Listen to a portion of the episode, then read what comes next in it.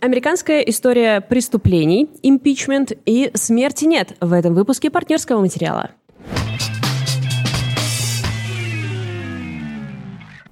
Всем привет. Здорово, друзья. Э, здорово. Это ты, это здорово, отец.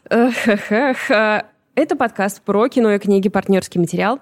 И мы делаем его вдвоем. Меня зовут Валя Горшкова, обычно я рассказываю про книжки. Меня зовут Лида Кравченко, я обычно рассказываю про кино и сериалы. Но сегодня, так как мы очень дерзкие девчонки. Это правда. И иногда мы меняемся. М-м, это серьезно. Иногда мы меняемся, и тогда Валя рассказывает про кино, очень скомканно и коротко, и Лида рассказывает про книжки, чтобы доказать мне, что она могла бы делать и то, и другое. Чтобы доказать, что я просто могу дочитать хотя бы одну книгу в год до конца. Но сначала работа. Сначала Давайте надо разберемся с делами, да. Да, несколько организационных вопросов. Во-первых, друзья, если вы э, нас слушаете не в первый раз, и если вы хотите поставить нам оценку на платформе, на которой вы нас слушаете, или добавить комментарий, то не сдерживайтесь. Вот если вы ждали знака, это он. Сделайте это. Если вы хотите, нам это будет супер-супер приятно. Если вы живете в Нижнем Новгороде, да, то да. вы должны помнить, что у нас есть библиотека. Это физическое место, куда можно прийти и почитать книжки. Почему-то никто не верит, что это прям вот офлайн библиотека. Да, настоящая библиотека, где ты книжки берешь, а потом сдаешь. И, и... все такие, это у тебя дома? Или это у Вали дома? Или это папка на Google Драйве? Или что? Или это магазин. Так вот, это библиотека в классическом понимании. И в ней проходят разные мероприятия. И тут открывайте свои ежедневники. 2 октября к нам приезжает Оля Птицева. Будет представлять свою книжку «Выйти из шкафа», которая настолько успешная, что несмотря на то, что она уже существовала в, как премьера на букмейте какое-то время, как только она вышла, тираж закончился. Так что, если Вау. придете, несите свои книжки. Мы ну, их не смогли купить. Ну и кроме того, Оля известна как подкастерка, как соведущая знаменитого литературного подкаста «Ковендур». И кроме того, она учит э, писательскому мастерству, учит писать Young Adult книги. В общем, э, мы, кажется, впервые встретим человека, который, у которого столько же работ, сколько у нас. И мы, кажется, впервые встретим человека, который сделал все то, что мы должны были добиться. Ну ладно, ладно, не впервые, это происходит постоянно. И, кроме того, 9 октября у нас пройдет еще одно событие. С 12 до 4 у нас будет проходить книжная барахолка, э, на которой вы можете как продать, так и купить домашние растения, различную канцелярку, потому что мы знаем, ребят, мы знаем, что у вас лежат все эти блокноты. Вы такие, вот, я куплю себе этот великолепный блокнот за 100 тысяч рублей и начну новую жизнь. Мы все знаем, что, этого не, что это не происходит. Вы можете обменять это желание начать новую жизнь на 100 рублей и стать на 100 рублей счастливее. Но и познакомиться с классными людьми. А Ссылку на регистрацию на то и другое мероприятие мы приложим в описании к этому выпуску, но, скорее всего, а, регистрация продавцов уже закончена, потому что там уже дофигища человек. Ну, вы всегда можете просто принести что-то, что вы готовы, например, просто обменять или э, в какой-то более вольной форме продать, или пристроиться кому-то из продавцов. Вы в любом случае можете нам написать во все наши, во все возможные наши инстаграмы и задать вопрос. Да, мы очень этому открыты. знаете, да, что мы открыты ко всему. Ну и последнее, последнее. Э, сегодня, как уже Валя анонсировала, э, она будет рассказывать про американскую историю преступления и импичмент, я буду рассказывать про смерти нет э, Татьяны Замировской. Но если вам нужно что-то еще, то вы можете стать нашим патроном на Патреоне и получать дополнительный контент за 1 доллар. Я, например, в дополнительной части буду рассказывать про фильм «Холодный расчет» или в английском card counter, и я буду бесконечно посыпать голову пеплом, потому что когда в сентябрьском дайджесте новинок я рассказывал коротко о новинках, которые нас ждут, я даже не задумывалась посмотреть имя режиссера. И я не знала, что этот фильм снял Пол Шредер, который, кроме того, сценарист таксиста и снял один из моих любимейших фильмов 21 века, который называется «Первая реформаторская церковь» или «Дневник священника». Нет, я это не сделала, и поэтому просто 10 минут я смачности балуюсь над действительно нелепым трейлером и действительно нелепой афишей. Ребят, это великое кино. Просто представьте, как можно в 21 году снять одновременно мужицкое кино, да, вот во всех смыслах этого слова, но при этом не мудацкое. Это же невозможно, а он смог.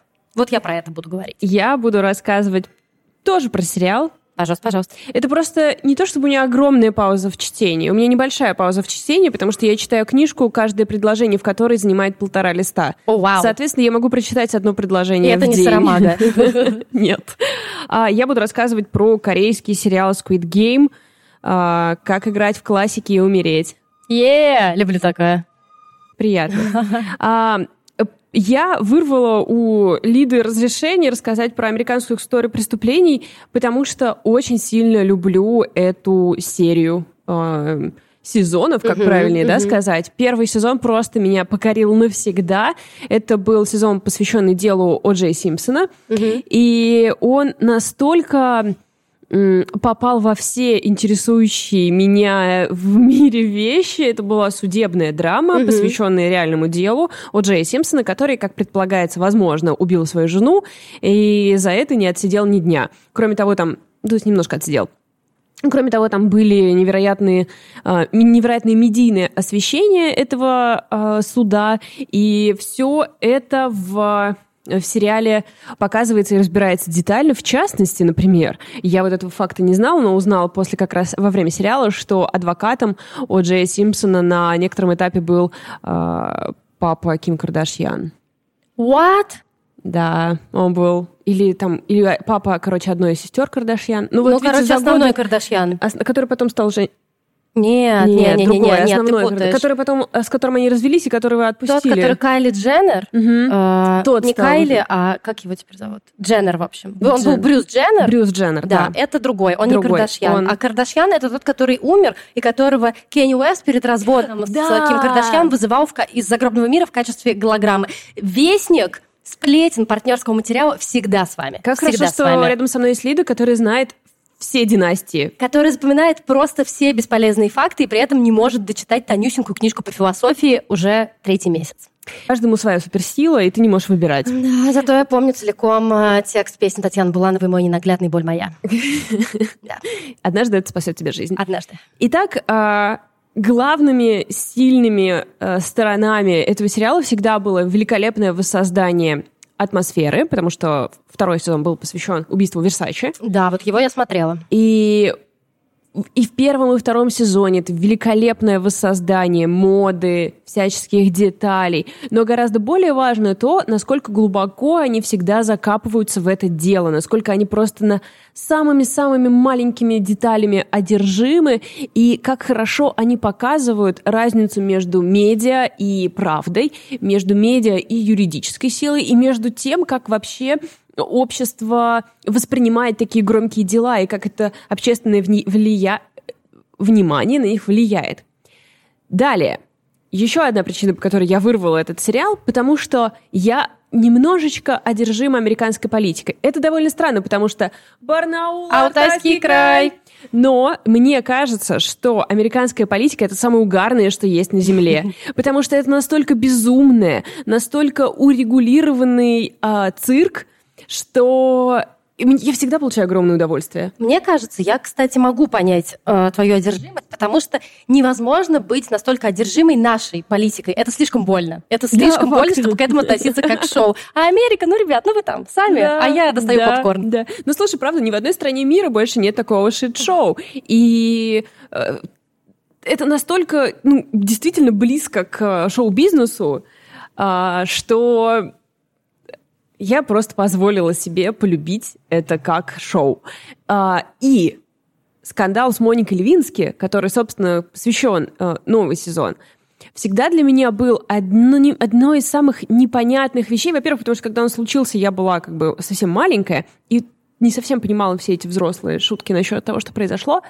А во-вторых, потому что в 2014 году Моника Левински вернулась в медиапространство не знаю, помните вы это или нет, но она написала колонку для Vanity Fair, где рассказала, а как вообще, а как она причем так называлась классно, что-то вроде, э, каково это быть э, самым унижаемым человеком uh-huh. на Земле. Uh-huh. И она рассказывает, что вообще-то она только что закончила колледж. Она была ребенком, по сути, который оказался в кабинете самого влиятельного человека на Земле. Валь, прикинь, ты сейчас пойдешь в кабинет к Путину просто так, без целей.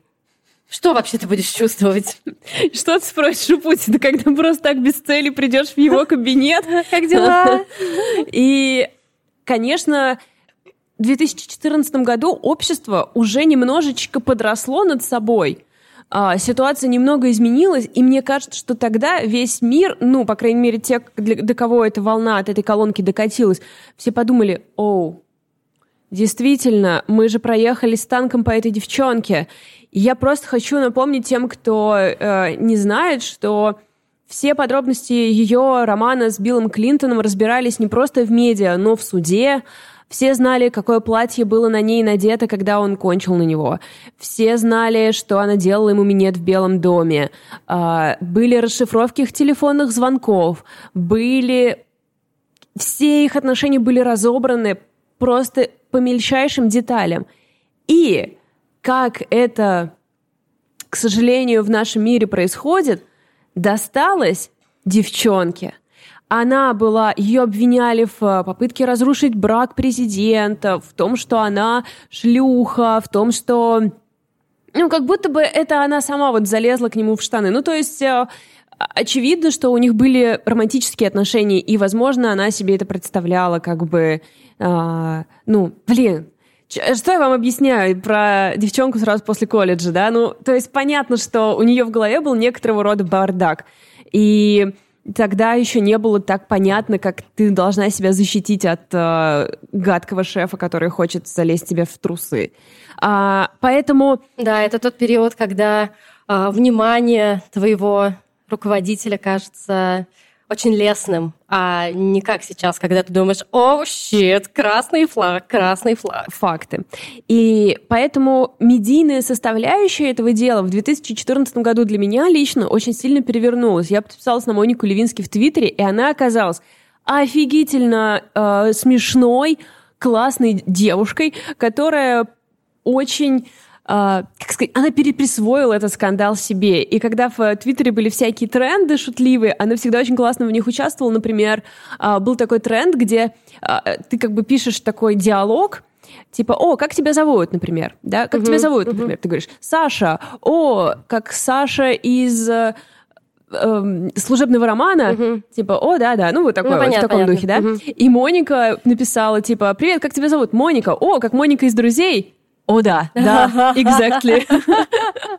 Или у нее был, был какой-то такой тоже тренд, типа I have a joke, but it's joke, uh, например, там, Uh, ну, в ее случае сакс. И то есть она использовала свой скандал, как бы обратно себе его забрала, позволила себе над ним смеяться. И таким образом мне, для меня стала просто героиней в каком-то смысле вот этого uh, возрождения после абсолютного уничтожения. Ее карьера, естественно, пошла полностью под откос, он там шил сумки какие-то, что-то такое. Я помню, что моя мама даже как-то э, рассказывала мне про это, когда я вот была ребенком, что вот типа Моника Левинский шьет теперь сумки. Почему-то это казалось в высшей степени унижения. Унижением, да, таким вот падением, как бы, что у тебя должна была быть огромная политическая карьера, и вот ты пытаешься шить сумки. Ну так вот.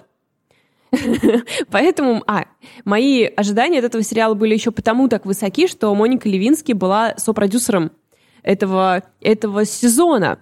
И я подумала, ну вот, теперь мы узнаем все детали. Ну да, я так радовалась, когда видела их совместные фотосессии вот с э, Бинни Фельдштейн, которую я играла. Да, это очень... Э, мне как бы было очень радостно, что наконец-то у нее есть возможность рассказать свою историю и как-то это все э, преподнести. Но в то же время я чувствовала небольшой стыд, потому что, возможно, мое желание э, в это все погрузиться, оно такое же, как было у людей, которые следили за этой историей в 90-е, которым хотелось подробностей, которым хотелось деталей и все прочего. И здесь я думала, что э, ребята из американской истории преступлений меня как бы немного спасут от этого, потому что очевидно, что импичмент Билла Клинтона был, конечно же, не из-за того, что он спал с девушкой. Его импичмент тогда был, потому что он был коррупционным политиком, который сделал очень много всякой херни.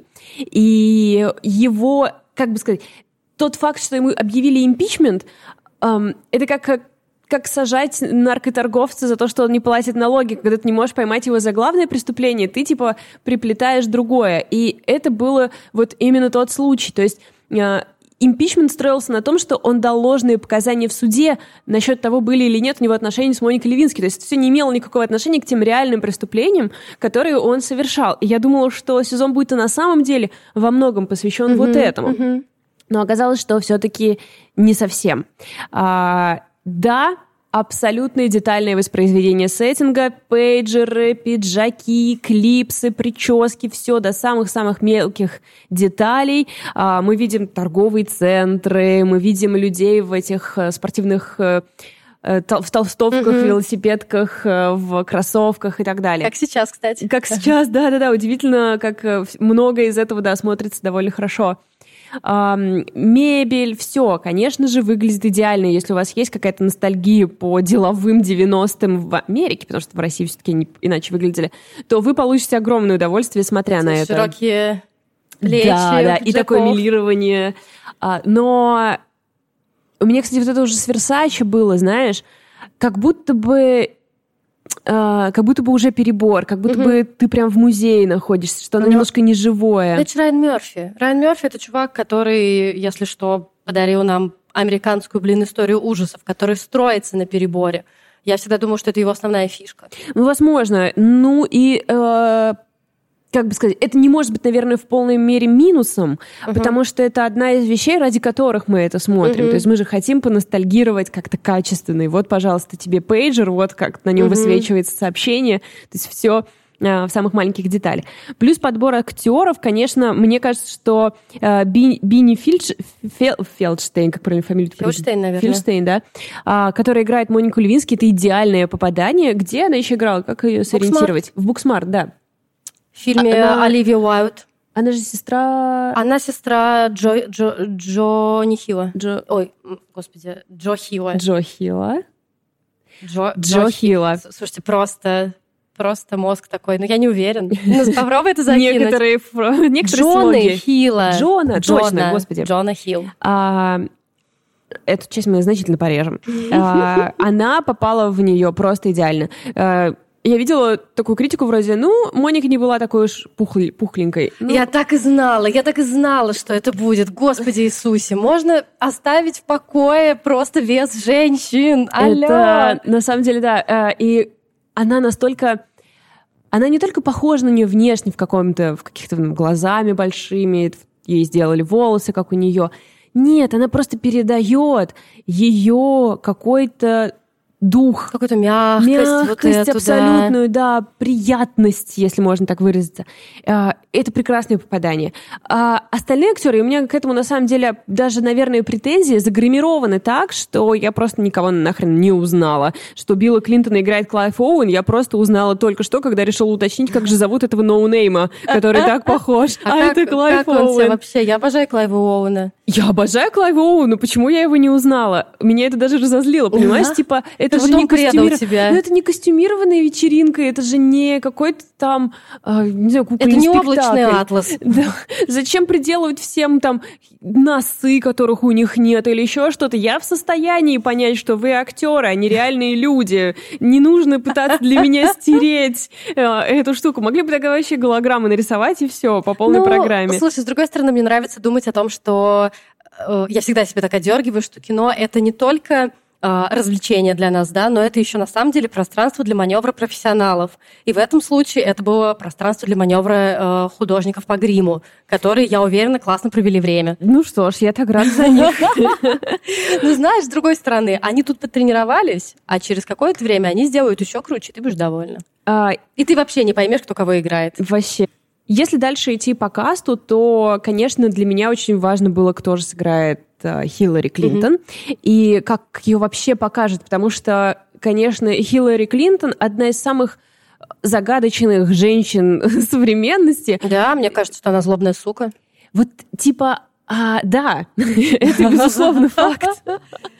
Но как бы хотелось бы более детального разбора ну, и того факта, что, несмотря на то, что абсолютно точно она дьявол воплоти, ну. она для многих женщин абсолютный э, феминистическая икона, потому что она там, боролась за кресло президента, она была э, как это, секрет... Э, Госсекретарем? Госсекретарем, да. Да, но при этом мы помним то, что э, как бы что произошло с ее мужем. Для меня она, наоборот, всегда была, знаешь, такая... Может быть, я, конечно, не права. А что произошло с ее мужем? то, что он изменил на глазах у всей страны. А, ну да, я просто думала, типа, а как это? Не-не-не, просто... Ее вина. Просто, э, опять же, сейчас будет Барнаул, Алтайский край, но просто для меня всегда э, вот эта феминистическая история Хиллари Клинтон, я ей никогда не верила, надеюсь, она не расстроится, из-за того, что я помнила эту историю с Моникой Левински. И то, что вот, как все вокруг говорили, вот она молодец, она умеет держать лицо, вот настоящая женщина. Я такая, что за да, херня? Факт, абсо- абсолютно факт. Мне вот этот момент, этот парадокс меня как раз очень сильно интересовал. у меня тут даже есть на этот счет тезис, я попозже к нему подойду, что как они использовали медиа и как вообще вся их жизнь и карьера — это просто медийная стратегия, no. пиар-стратегия. No. Мне очень хотелось этого момента. Хиллари Клинтон играет э, Эдди Фалька. Э, Лида говорит, что она была в клане Сопрано, но... Она играла жену, собственно, mm-hmm. Тони Сопрано. Ага. Это богиня, богиня она действительно довольно похожа, она передает какие-то э, узнаваемые черты, угу. но Хиллари Клинтон в этом сериале настолько мало, что она играет практически эпизодическую роль. Серьезно? Ее практически нет, я не смогла составить никакого полного впечатления о ней. Блин, вот это облом, потому что помимо основной истории Левински, меня очень-очень-очень сильно интересовало, как они покажут линию, собственно, супругов Клинтонов. Конечно. Ну, то есть, да, это есть, но это фокус всего сериала строится все-таки на Монике и на том, как э, что произошло с ней. Еще один очень важный э, участник как бы всей регаты. Заварушки. Да, всей заварушки. Это э, Марша... Извините. Марш Кларк, который играет Сара Полсон, которую я не узнала. И меня это раздражает. Да, очень классно сделано Марш Кларк. Это Марш Кларк очень важный элемент в этой истории. Это секретарша в э, в Белом доме, которая была раздражена, которая чувствовала, что ей не достается той славы, что она... Ну, знаете, это человек, который думал, что она решает все в Белом доме, но на самом деле она просто секретарша, ей тяжело было с этим разрывом справиться. И она все время хотела как-то выделиться. Она мечтала, что она будет выступать в суде по какому-нибудь делу или что-то такое. Она все время хотела что-нибудь слить журналистам. И в итоге, ну, она сыграла очень большую роль в том, что произошло с Моникой, в том, это как это было слила? опубличено, да, и... Эм, ну, она просто втянула ее во весь этот скандал. Mm-hmm. То есть все бы могло закончиться несколько иначе. Хотя, как мне кажется, конечно, сериал несколько преувеличивает ее роль, и хотя в истории а, было в Википедии очень забавно сказано, мотивы Марши Кларк до сих пор не до конца не ясны. Но в сериале они довольно ясны, она просто злобная баба. Не, но... И мне кажется, это вообще очень даже достойный мотив. Мы всегда должны знать, что рядом с нами может быть какие-то злобные люди. То, которые... что ты сказала, вполне вообще мотив. Просто хотела обратить на себя внимание, и все. Хотела бы участвовать в каком-то большом деле. Это совершенно справедливо. Короче, мой главный в итоге... Э, э, моя главная в итоге претензия заключается в том, что это, по сути, и осталось таблоидной историей, просто развернутой из нашего нынешнего времени, где мы с уважением относимся к э, женщинам, где мы понимаем, где они стали жертвой определенных обстоятельств, и смакование некоторых деталей, типа вот она покупает то самое платье и там, да, так далее. Блин, а можно узнать, где они что украли, как они это спрятали, как они придумали всю эту херню? И получается, что до сих пор это, это стратегия медийная Клинтонов, где как-то мне казалось, что э, под вот этот как бы у них был очень серьезный коррупционный скандал, и они спрятали его в сексуальном uh-huh. скандале, uh-huh. который таким образом как бы делает все несколько недостойным обсуждения и так далее. И ты вроде как прячешь большое преступление под таким вот гадким преступлением, нелепым преступлением. И вроде как все, ты с, корабля тихонечко уплыл. И все, что происходило с ними дальше, то, что Клинтоны все еще огромную роль играют в американской политике, блин, они могут спастись от всего только что фотки Билла Клинтона из особняка Эпштейна, где он в красном платье своей, блин, нахрен жены, из особняка, где были вечеринки с несовершеннолетними девочками – Напомню, что Эпштейн — это чувак, который э, подозревался, и вроде как, а, это было доказано, э, который вместе со своей подругой или женой, я не помню. Подругой. Ну, в общем, это не суть. Они организовывали сексуальное рабство несовершеннолетних. Для и если вы хотите, и если вы сейчас хотите сказать о том, что ну Валя, ну как бы, ну и что, пусть Билл Клинтон ходит в красном платье, если все по согласию. Маленькая снос, сноска. Рабство сексуальное несовершеннолетних. И тот факт, что э, Эпштейна не... Мы с тобой это обсуждали, когда, помнишь, Да, ты рассказывала про документалку, про него, да, что э, это абсолютно... Блин, сложно поверить, что что-то такое может происходить. Целые самолеты несовершеннолетних девочек летают на частный остров, чтобы там заниматься сексом с богачами этого мира, включая принца Англии, например.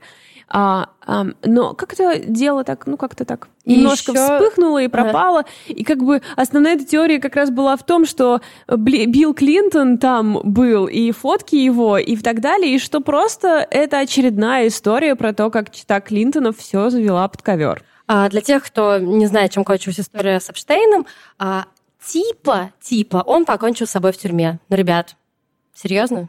Ну, как Да. бы это звучит настолько нереалистично. То есть он еще раз организовывал всю эту историю для просто самых-самых-самых сильных людей в этом мире, самых влиятельных. Но да, конечно, его замучил совесть, он покончил с собой в тюрьме. Мгм. Ну, когда, так и думаю. когда была избирательная кампания, там были типа лозунги по типу, что Хиллари Клинтон лично его там прибила, потому что это был один из пунктиков, который мог помочь ей проиграть. Короче говоря, мне кажется, прости, Нет, давай. Я быстро. У меня просто есть теория о том, что э, как вы знаете, я очень люблю конспирологические теории, разумеется. Мне Да. кажется, что просто Райан Мерфи такой, ну, я могу сделать про Билла Клинтона, но я могу просто в пределах каких-то оговоренных вещей. То как будто скандал с Моникой Левински — это легальный скандал. Мы можем про него говорить. Но мне кажется, что цензура есть все-таки везде та или- в том или ином виде. Там точно были проведены какие-то линии, потому что мне не кажется, что это в его духе так упускать такие огромные куски. И я мечтаю прочитать что-то или посмотреть что-то про читу Клинтонов и про то, что они сделали. Но, видимо, нам придется подождать, пока они умрут. Но так как они уже дочку свою избирают в Сенат, то, видимо, это еще не скоро произойдет, потому что они так всегда и будут контролировать... э, Это, ну, я, блин, я понимаю, что, возможно, э, мы снова получим комментарий, типа, можно перестать, чтобы Валя перестала говорить про политику? Но мне Нет, кажется, нет. что, ребят, это просто очень прикольно, разве нет? Э, А главное, что это нас не касается. Мы можем совершенно безо- в безопасности сидеть тут и про это говорить. И ты не обязана за это оправдываться. Факт. Мне же это просто нравится. Ну. Вот такие вот такие вот дела. Но я все равно буду заканчивать смотреть, потому что мне все еще кажется, что историю Моники Левински тоже надо посмотреть под другим углом. И да, и приятно смотреть на актеров, приятно смотреть на сеттинг. И это достойный все равно, все равно достойная работа. Так что я бы его скорее рекомендовала, но не для того, чтобы в деталях разобраться в этой странной истории. Я сегодня буду рассказывать про книгу, которую мне подсунула Валя. Собственно, кто это мог быть еще?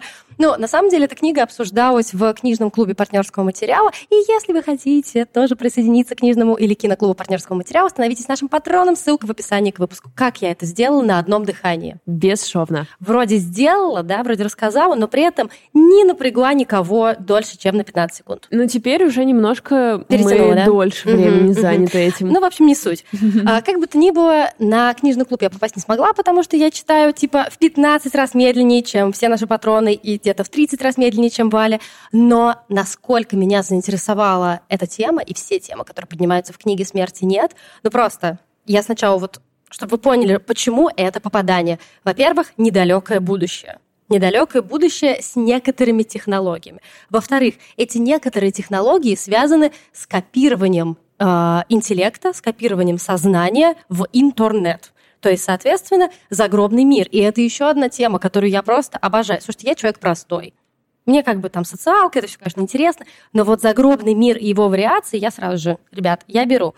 И насколько там много при этом каких-то э, философских рассуждений, то есть там вплоть, вплоть там, я не знаю, до русского космизма и так далее, и так далее. В общем, Татьяна Замировская – это белорусская писательница, которую я просмотрела перед этим выпуском некоторое количество рецензий, и просто, ребят, коллеги, литературные критики, это девушка из Минска. Не надо ее называть российской писательницей. Вот это вот, знаешь, вот эта проблема. А, Юзефович, что ли, писала про то, что ей не нравятся русскоязычные э, слова. Ну, так это, блин, русскоязычная писательница. Ну, она каком, каким местом из России? Да, расскажите, была пожалуйста. очень большая дискуссия насчет этого, что Некоторые критики действительно считают, что, э, ну, раз пишет на русском, значит, российский писатель или русский писатель. Я просто не понимаю. Русский писатель, да. Я просто не понимаю, в чем претензия к слову русскоязычный. У него есть какая-то негативная коннотация, да какая? С, типа связанная с 90-ми или когда там то, что мы не То, что мы не застали, застали ну, да. извините, ну, все, 90-е прошли, теперь давайте мы, как бы, новое поколение, будем задавать нужную коннотацию. Как бы то ни было, нравится вам это или нет, Замировская – это русскоязычная белорусская писательница, которая уже, по-моему, лет шесть живет в Нью-Йорке. И, возможно, кстати, вы читаете ее прекрасный телеграм-канал, который называется «Свечи апокалипсиса». Она там, она его уже практически не ведет, но она там рассказывала а, про свою работу в Сохо, в бутике, и делала это просто прекрасно. У нее замечательный слог, она очень остроумная. Короче говоря, когда я соотнесла что та Демировская, которую книжку я сейчас читаю, это та же самая девушка, которая авторка «Свеча апокалипсиса», я такая, о, что? Это было, конечно, а, в сто раз приятней. Как бы то ни было, это первый, первый большой роман Демировской, изданный, по-моему, Елена Шубина да, издала, если я ничего не путаю. Он называется «Смерти нет». И Первое, с чем хочется его сравнить, это с фильмом, о котором, скорее всего, помню только я и Джонни Депп, с фильмом 2014 года, который называется «Превосходство». Если вы третий человек, который помните этот фильм, там была история про какого-то гения в области искусственного интеллекта, который, собственно, э, как раз выгрузил свое сознание в цифровой мир. Как говорится, welcome to the internet, please follow me. И э, тут такая же история из-за того, что э, мир современной книги «Смерти нет», там, по-моему, где-то какой-нибудь 51 год, 52 год, ну, то есть недалекое будущее, я люблю такое.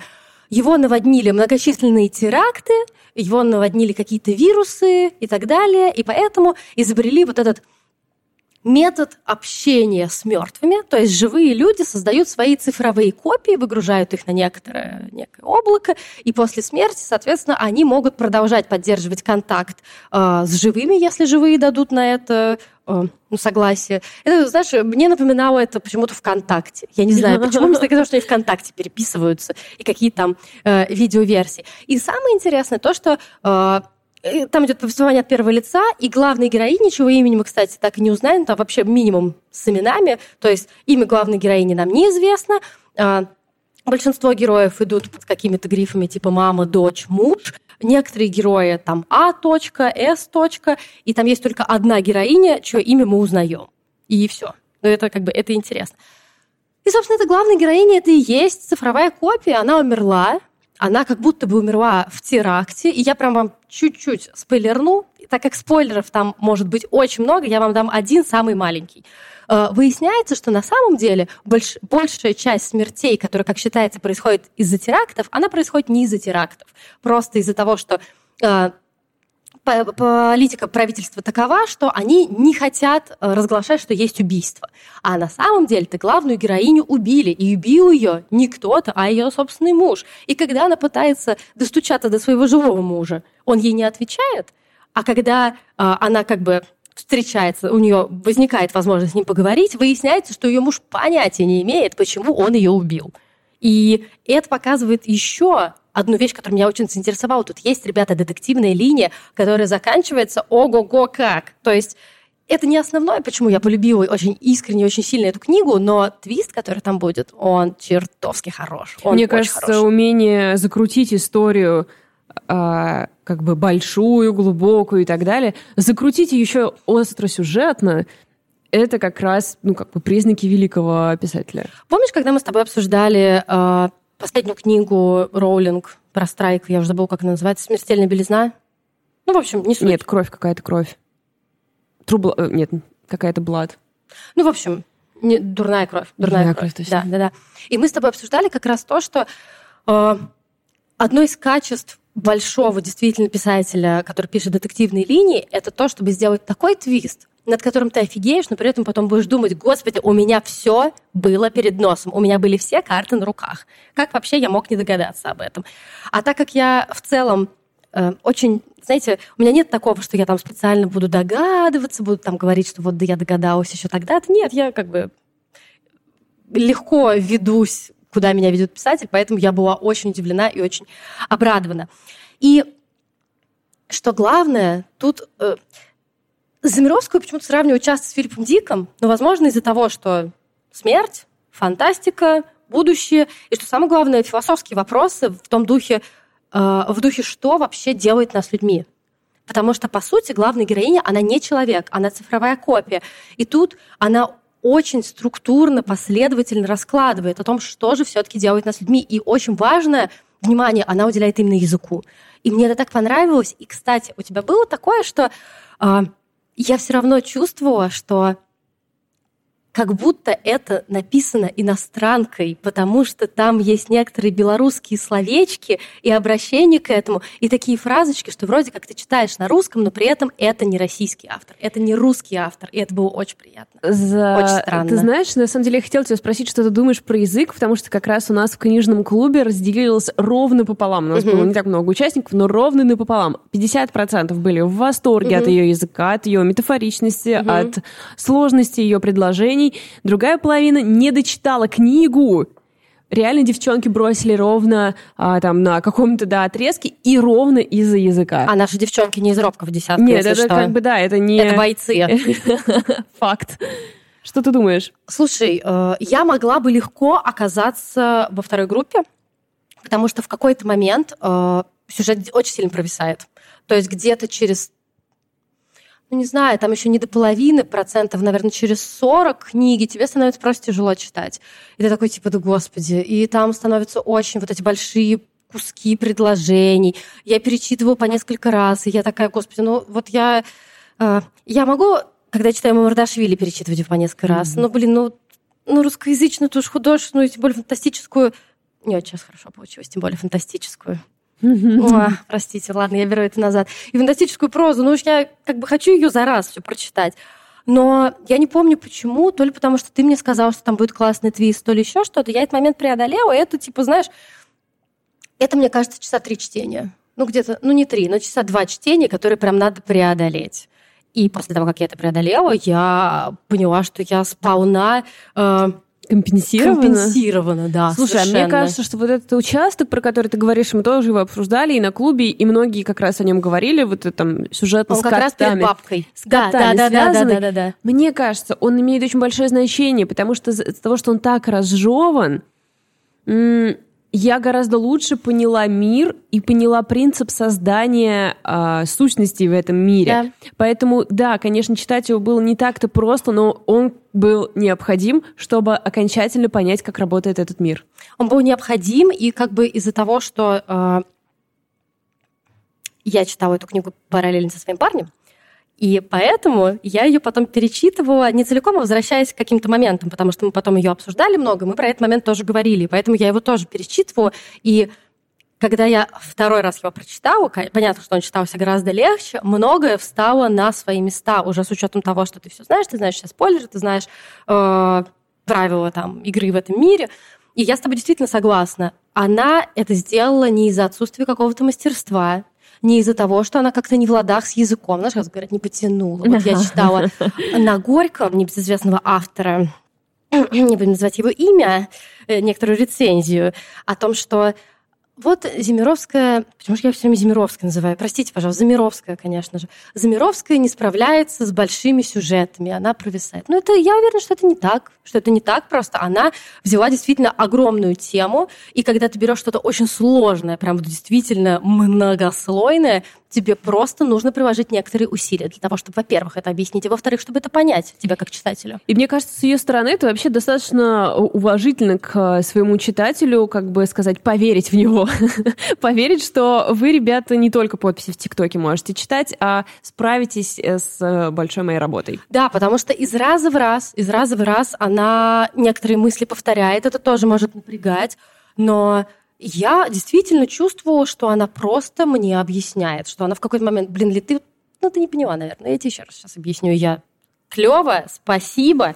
Мне кажется, еще очень важно про язык, когда говоришь, помнить, что рассказчик не со стороны. Рассказчик — главный участник событий. Рассказчица э, мы читаем не язык автора, мы читаем язык героини, которая вообще максимально непроста. Она не только не настоящая, ну, она спорный не момент. Да, она копия сознания. Так у нее еще разные всякие мотивы, и она рассказывает нам историю не в полной мере, не сразу и так далее, и так далее. Ну, мы можем назвать ее, наверное, ненадежной. Ненадежным. Ну, хотя нет, ну, там не она так. Не то, что не, она не то, что не ненадежная, она, а, как бы сказать, язык, ну вот как помнишь... Там мир в... ненадежный просто. Верно, точно. Еще помнишь, как вот в Кларе и Солнце, например, все Да. говорили, да, что он создал язык андроида, и нам рассказывает... А нам тут рассказывает не человек, нам рассказывает сущность какая-то, поэтому, мне кажется, здесь все, что сделано с языком, сделано специально как раз для того, чтобы дать ей объема. И тут мы подходим через язык как раз к главной, наверное, моей любимой теме, о которой я много говорю, э, это антропоцентризм и выход из этого антропоцентризма. Я очень увлечена этой темой. Мне кажется, у меня это началось реально с Гунды. Просто вот та- я просто посмотрела, С фильма. понимаете, полтора часа посмотрела на свинью, и после этого э, реально э, у меня переключило. Я начала думать о том, что ну, вообще-то тут все не ради меня. Ну, то есть, как бы, то есть, знаешь, у меня действительно такие мысли о том, что я начала раздражаться, когда говорят все натуральное. Ну, то есть, типа, а кто вообще сказал, что все натуральное полезно для человека? Кто сказал, что травка растет для того, чтобы э, нам сделать хорошо. Ну, то есть, знаешь, у меня все время такие мысли. Чертов Косаковский, да как же так вообще? И как раз тут вот э, Замировская это и делает. Она помогает нам посмотреть глазами не человека. Поэтому, когда идет разговор о языке, мы должны помнить не только то, что героиня как бы не человек, а то, что мир, в котором она живет, он очень непростой, он очень классно описан, и он действительно не сразу у вас уляжется. Тут опять же та же самая история. Она будет его описывать и описывать и описывать и описывать. И в какой-то момент, ребят, вам правда станет тяжело. Ну, как бы это факт. Но преодолейте это, и вы получите гигантское просто удовольствие. Поверьте мне, а я не Валя, я человек, который бросает книжки и не так много всего читает. И, и понимаешь, то есть мы понимаем, что это отдельная сущность с отдельным, с отдельным коммуникати- коммуникативным инструментом, э, с другим совершенно социумом и с другим совершенно окружающим миром. И поэтому, возвращаясь к вопросу про язык, разумеется, какой у нее должен быть язык. Вообще не такой. Вообще не такой. Мы как будто бы читаем, э, как я поняла, у Замировской была такая цель, чтобы мы как будто бы читали рукописи, не знаю, инопланетянина, да, который э, попытался поговорить с нами на нашем языке. Но ведь еще тут, да, э, важно еще тут по- повторы, мне кажется, почему важны, что этот мир, он же строится, там, если как-то попытаться его описать, хотя, конечно, это невозможно, Ну, ей это пришлось невозможно, вы много видите, раз мы даже не берете, не возвращаться. беремся. А, он строится на воспоминаниях участников. То есть, Да. например, скажем, а, вы приходите в какое-то помещение, которое в реальной жизни существовало, и оно будет настолько подробным, насколько подгруженные в этот интернет сущности его помнят. То есть, если все помнят, что была там синяя стена, то будет синяя стена. А если все не помнят, какая там была стена, то стена будет не очень четкая и так далее. И поэтому, мне кажется, а, это подробное проговаривание, это постоянное возвращение, эти скобки, уточнения, это как раз то, как работает этот мир, чтобы он был четким, нужно приложить очень много усилий, поэтому также построен и этот текст. А, У меня, кстати, он вызвал ассоциации с совсем другим фильмом. Ну и, конечно, Но. это, это смешно, но помнишь фильм «Куда приводят мечты»? Да, да, это нормально, это тоже Это как бы... тоже так Мне кажется, же. это наш первый, первый фильм про загробную жизнь поколения миллениалов. Наверное, наверное. И поэтому то, как строился там рай и ад, то, как ты его сам делал, для меня эм, как бы воспоминания об этом, об этом фильме стали ключом к этому миру. Мне было Мгм. потому его легко представлять, что я просто взяла э, тот визуал, который был в. «Куда приводят мечты». Спасибо, ребят.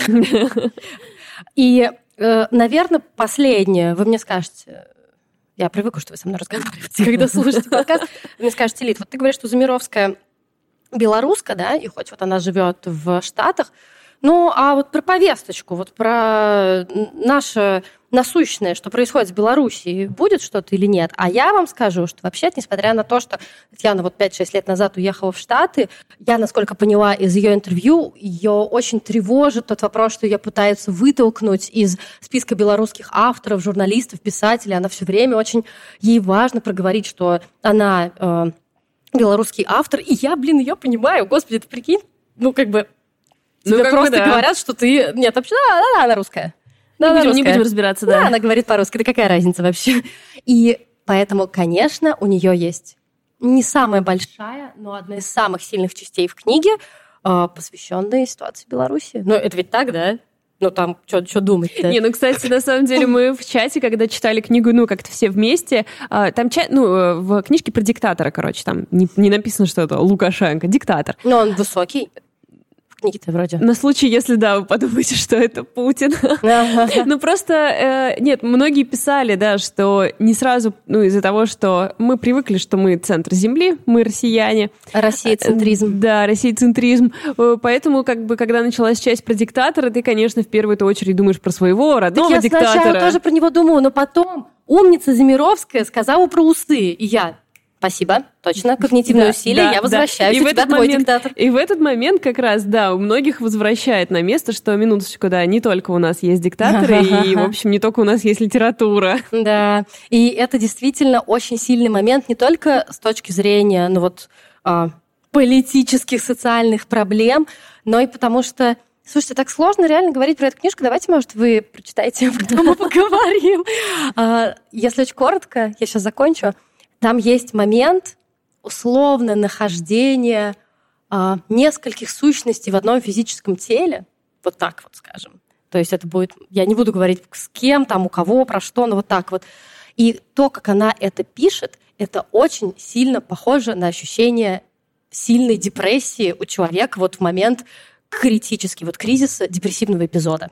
Я вообще не думала, если честно, что можно э, текстом описать вот то, что ты чувствуешь. Ну, единственный человек, которому это удалось, правда, не изнутри, а снаружи, это Роулинг, когда она писала «Дементоров», потому что все же знают, она это сама говорила, что «Дементор» — это депрессия. Она как человек, который болел депрессией, как бы это прекрасно воспроизвела.